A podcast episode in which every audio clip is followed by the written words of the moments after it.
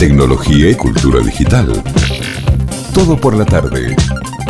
SafeTIC es este proyecto que les adelantamos recién que eh, busca justamente aportar una solución a través de una plataforma tecnológica eh, para eh, encontrar, insisto, una solución al temita del el desperdicio de los alimentos cuando estos eh, están a punto de vencerse, evitar Cuando que todavía se pueden consumir. Exacto.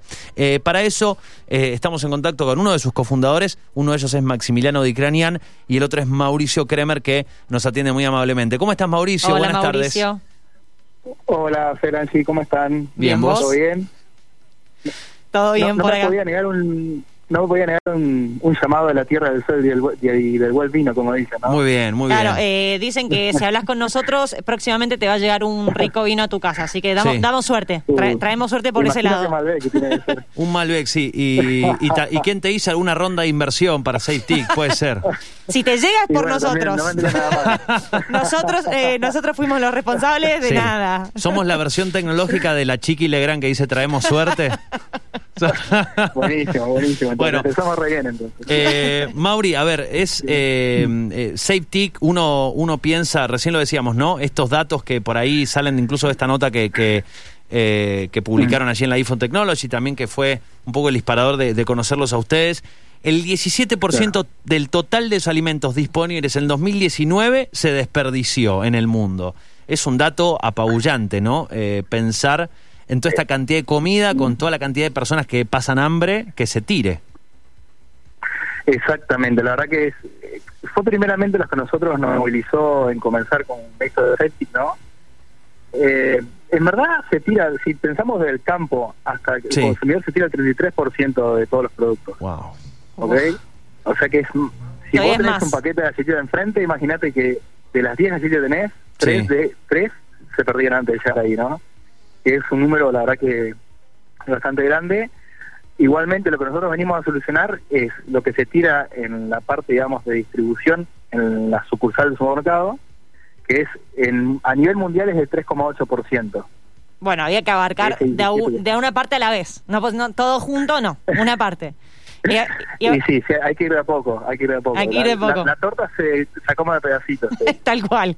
Y Mauricio, ¿ustedes cómo tomaron contacto con esta problemática? Porque incluso antes de empezar la nota hablábamos de, de SafeTIC y decíamos, bueno, pero es como, es algo que, que quien no conoce quizás asume que es algo que ya tiene que estar resuelto. ¿Cuántos programas hay?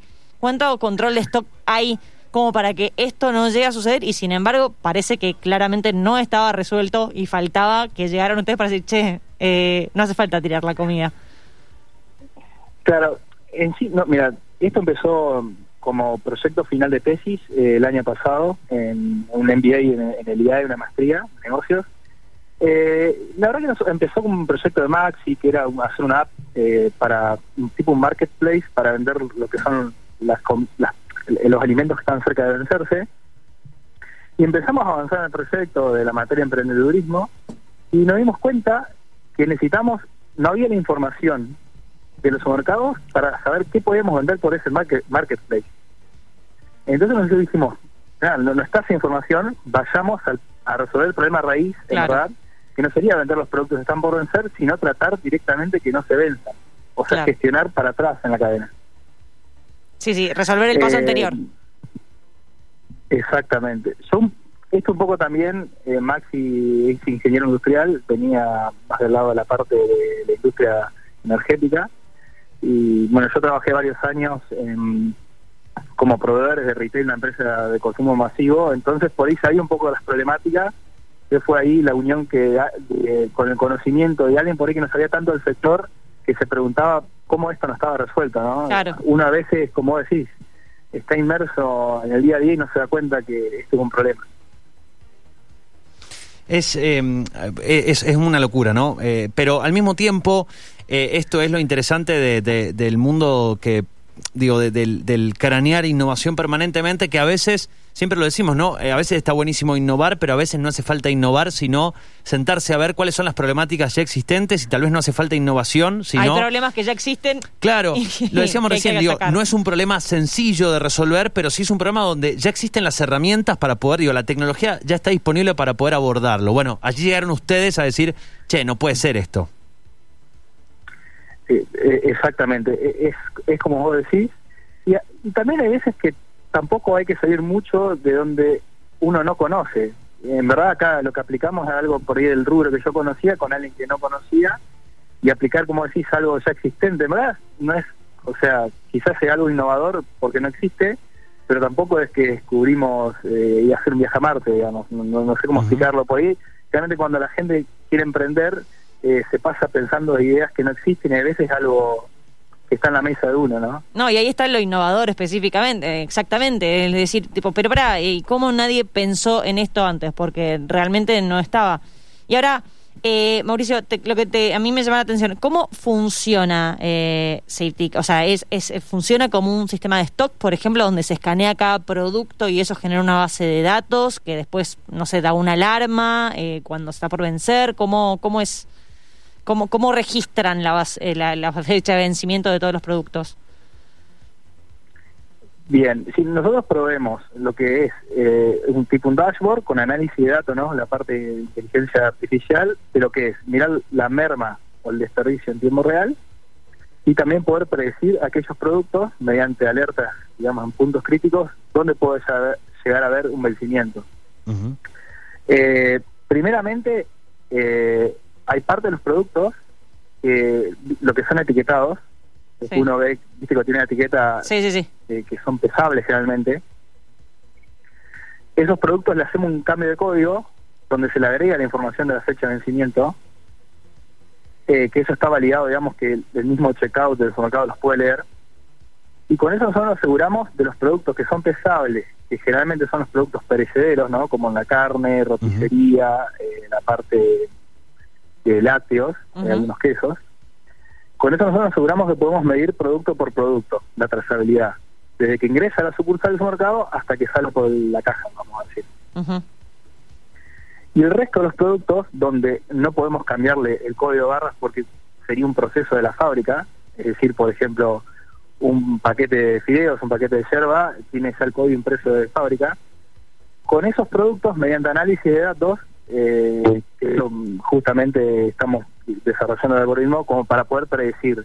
Ahí directamente no tenemos una trazabilidad producto por producto, como sería en el- los productos etiquetados, sino sin una trazabilidad, digamos, como por alertas más que nada. Bien, bien. Eh, No sé si se entendió. sí, sí, sí. Para Pero- que tenga una idea, es casi un 30% de los, los productos que se vencen etiquetados y un 70% de los no etiquetados, para tener una idea de... Bien, bien. Ahora, ¿cuáles son? eh, me imagino que cada, digamos, cada eh, em- empresa o cada productora, cada cadena, porque bueno, tenemos también, a ver, tenemos grandes conglomerados, ¿no? Unilever es uno de ellos, digo, hay grandes, ¿no? Eh, cadenas de, empresas que tienen diferentes líneas de elaboración de productos en diferentes áreas o rubros de un supermercado. Ustedes han hecho un estudio en Argentina de cómo funciona, o sea, cuando la empresa, por ejemplo, hay un supermercado que compra un stock, ¿no? De leche, por ejemplo, compro, no sé, 10.000 sachets de leche. Y de los 10.000, Ujú. 1.000 se me están por vencer o se me vencieron. Viene la empresa y me los cambia, eso se tira directamente, lo tira el súper, se intenta donar. ¿Ya hay una política de donaciones en algunas empresas? ¿Esto existe o, o no hay mucha información? ¿Qué es lo que han ustedes podido investigar? Bien, es buenísima tu pregunta. Eh, con respecto a cómo funciona justamente, dividimos también nosotros los productos como este etiquetado y no etiquetado, porque realmente lo que son etiquetados, la, el desecho se hace responsable del mismo supermercado. Ok. Bien, o sea, e- esa carne que se tira, o ese feteado, ese fiambre que se tira, o esa torta, por ejemplo, la bolsa de un lado, si se tira, ellos se hacen responsables de ese costo. En cambio, el resto de los productos, al que le duele, vamos a decir, es al mismo productor. Por ejemplo, el ejemplo de las leches, y que se hace cargo de ese desperdicio del mismo productor. Bien. Entonces, hay veces que eh, se- ese, costo, ese costo, la alarma está dentro del mismo, lo está pagando el consumidor, ¿no? Eh, y con respecto a las donaciones, solamente de ese 5 por, eh, yo te hablé del 3,8, en Argentina es casi el 5, solamente el 2% se dona de toda esa cantidad. Y eso tiene que Eh, ver con, con un tipo de producto. De repente hay productos que son más fáciles de donar, por ejemplo, no sé, fideos, que igual fideos no sé cuándo se vencen, se vencen los fideos. pero Sí, pero eh, es más largo vencimiento. eh, tiene que ver con el tipo de producto, simplemente con un tema de falta de implementación de, de la política para la donación. ¿Dónde está ahí el, eh, lo que No, interrumpe? el, el problema está en la información, digamos, que hoy en día no, no saber eh, qué productos se están por vencer, uno no puede anticipar esa donación. Entonces, Claro. cuando un, cuando se dan cuenta que ya está casi vencido o le falta muy poco, o necesitan de repositor, que la persona está todo el tiempo eh, poniendo los productos en la góndola, que lo chequee manualmente uno por uno y, y diga, bueno, estos productos le faltan una semana, entonces lo podemos sacar y llevarlos a, a un banco de alimentos, por ejemplo, ¿no? Claro. Eh, entonces, por eso es que es tan bajo el porcentaje de donación. Eh, lo que se hace hoy, generalmente se le llaman como operación rescates, algunas cadenas de supermercados, Sí. que mandan a repositorios y sacan todo lo que hay en la góndola cerca de vencerse. Pero es una operatoria totalmente manual y la verdad Ahora- que es Engorroso. compleja. Sin, sin Engorroso. quitarle mérito ni, ni, ni felicitar a ustedes por este desarrollo, es una locura pensar que incluso en una estructura tan grande, una empresa tan grande como lo puede ser una cadena de supermercados, ¿no? Una cosa es hablar de un almacén de barrio, otra cosa es hablar de una cadena de supermercados, no tengan una política de, de responsabilidad social empresarial de tener por lo menos inquietud, que no se les mueva el dedo de decir, che, no estaremos tirando un poco de comida. Eh, es, es sorprendente, es sorprendente. Uno, a, nosotros Es apabullante. eso lo que lo que nos movió, ¿no? Yo creo que a todos nos- nosotros eh, pensamos igual, digamos. Eh, hay veces que nos preguntamos con Max y no podemos creer eh, que, que esto esto pase, ¿no? Entonces, por ahí es lo que nos sigue movilizando a querer hacer algo para solucionarlo. Eh, bueno, esto es algo que, que recién comienzan. ¿En qué estadio están? La idea es poder ofrecerlo a, a cadenas de supermercados, poder trabajar junto con ellos, eh, venderles el servicio o trabajar ustedes ofreciendo el servicio. O sea, venderles el sistema o ustedes asesorarlos Aplicarlo. y aplicar el sistema con ellos. No, eh, este es un servicio, eh, digamos que se, se trabaja en conjunto eh, con las cadenas de supermercados. Eh, en ese estadio nosotros estamos implementando el primer desarrollo en un mayorista regional que es bastante grande, creo que tiene una sucursal ahí justamente en Mendoza, eh, y, y, y en otra cadenita regional de Entre Ríos, eh, para hacer las primeras pruebas, estamos en eso ahora, y también estamos conversando a su vez con las grandes cadenas de supermercados. L- Esto es un servicio más que un sistema, porque nosotros entendemos, digamos, nosotros vamos a ir monetizando sobre la merma que podamos ir reduciendo, ¿no? Entonces, no es tanto, porque siempre tenemos que buscarle el agregado valor y seguir mejorando el número de la merma. Bien, bien. Es eh, luego, eh, luego este mm, este nexo, es- este trabajo que hacen con el supermercado. Eh, ¿Cómo ustedes buscan triangular el tema de la donación? ¿Es ustedes tener una base de datos de posibles donaciones cercanas a ese supermercado, digo, de la mismo, de la misma ciudad? ¿O eso son eh, decisiones que tomaría O el supermercado? claro, ya queda en las manos ¿Cómo de se ellos. trabajaría ese aspecto? En definitiva, que no deja de ser algo importante, ¿no? Porque ustedes ya le están, digamos, salvando esa, esa cantidad de productos. diciendo, esto ya no se va a tirar. Bueno, ahora que no se les, ¿Cuál es el paso que no que se les echa a perder por estar guardado en el almacén para esperar donarse. Claro. Sí, nuestra idea es poder proveer la conexión, eh, por ejemplo, con el Banco de Alimentos o Sí. alguna ONG que quiera poder retirar sus productos. Nosotros podemos proveer la, la conexión, digamos, con nuestra interfaz o darle a un usuario. Por ejemplo, el Banco de Alimentos de Buenos Aires sabemos que tiene una app donde permite cargar la cantidad de productos que hay disponible para donarse. Eh, el problema es que, bueno, hoy no se está usando porque tiene que ser una carga manual, ¿no? Tiene que haber una persona cargando todos los productos que estarían disponibles para ser donados. Entonces, nosotros brindamos, digamos, la conexión eh, para, para esa app para que puedan llegar a hacer, eh, digamos, puedan saber qué cantidad de productos tienen para ir a buscar, vamos a decir. Bien, eh, Eh, bueno, a- a- eso es, es como lo estamos tratando hoy. Obviamente, yo creo que brindando la conexión de datos eh, aparecerán las personas para, para, para poder donar. bien, bien, bien. Es, eh, bueno, es importantísimo. Les deseamos muchísimo éxito, eh, que puedan crecer, que puedan empezar a implementar esto en absolutamente todos, todas las cadenas de supermercados del país y que crezcan a todos lados. No sé si en Latinoamérica la situación es similar. eh, la verdad, no me extrañaría que sea muy parecida. eh, y, y en muchos lugares del mundo, no hablo solo de Latinoamérica, pero Y por lo que nosotros Sí. estamos averiguando, es, un tema mundial, digamos. La verdad que Claro. uno siempre no sé por qué el argentino está muy acostumbrado a, a veces a catalogar a Argentina pasa todo, pero la verdad que esto es un problema global, eh, no solamente de Argentina. Eh, la verdad que por eso hay un, un lindo desafío, pero hoy en día estamos focalizados acá en la regional. Ujú, Ya, en han- algo estamos igual.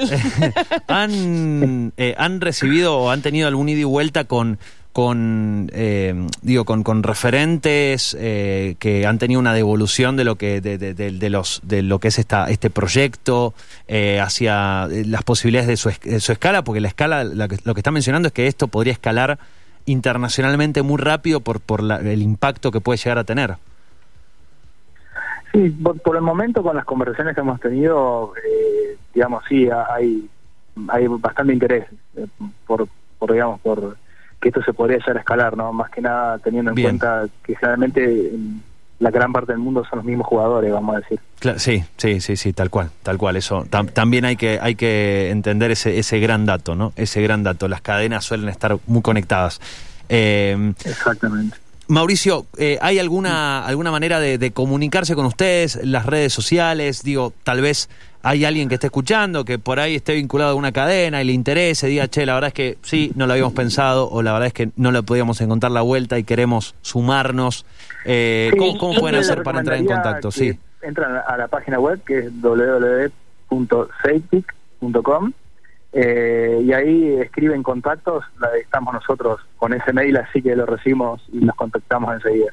Genial, genial. Bueno, la verdad, eh, felicitarlos. O en LinkedIn Sí, también nos pueden seguir a mí o a Maxi y escribirnos, no hay problema.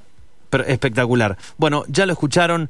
eh, estamos hablando con Mauricio Kremer junto con Maximiliano Di Cranian. Ambos eh, cranearon y están desarrollando SafeTIC, esta plataforma de fácil implementación, eh, análisis de datos, eh, se accede justamente a la localización, al vencimiento del producto en la góndola y se toman acciones concretas, ¿sí? Antes de que se venza, se puede eh, generar un- una estrategia de donación de estos alimentos para que no se, e- no se echen a perder, no se tiren.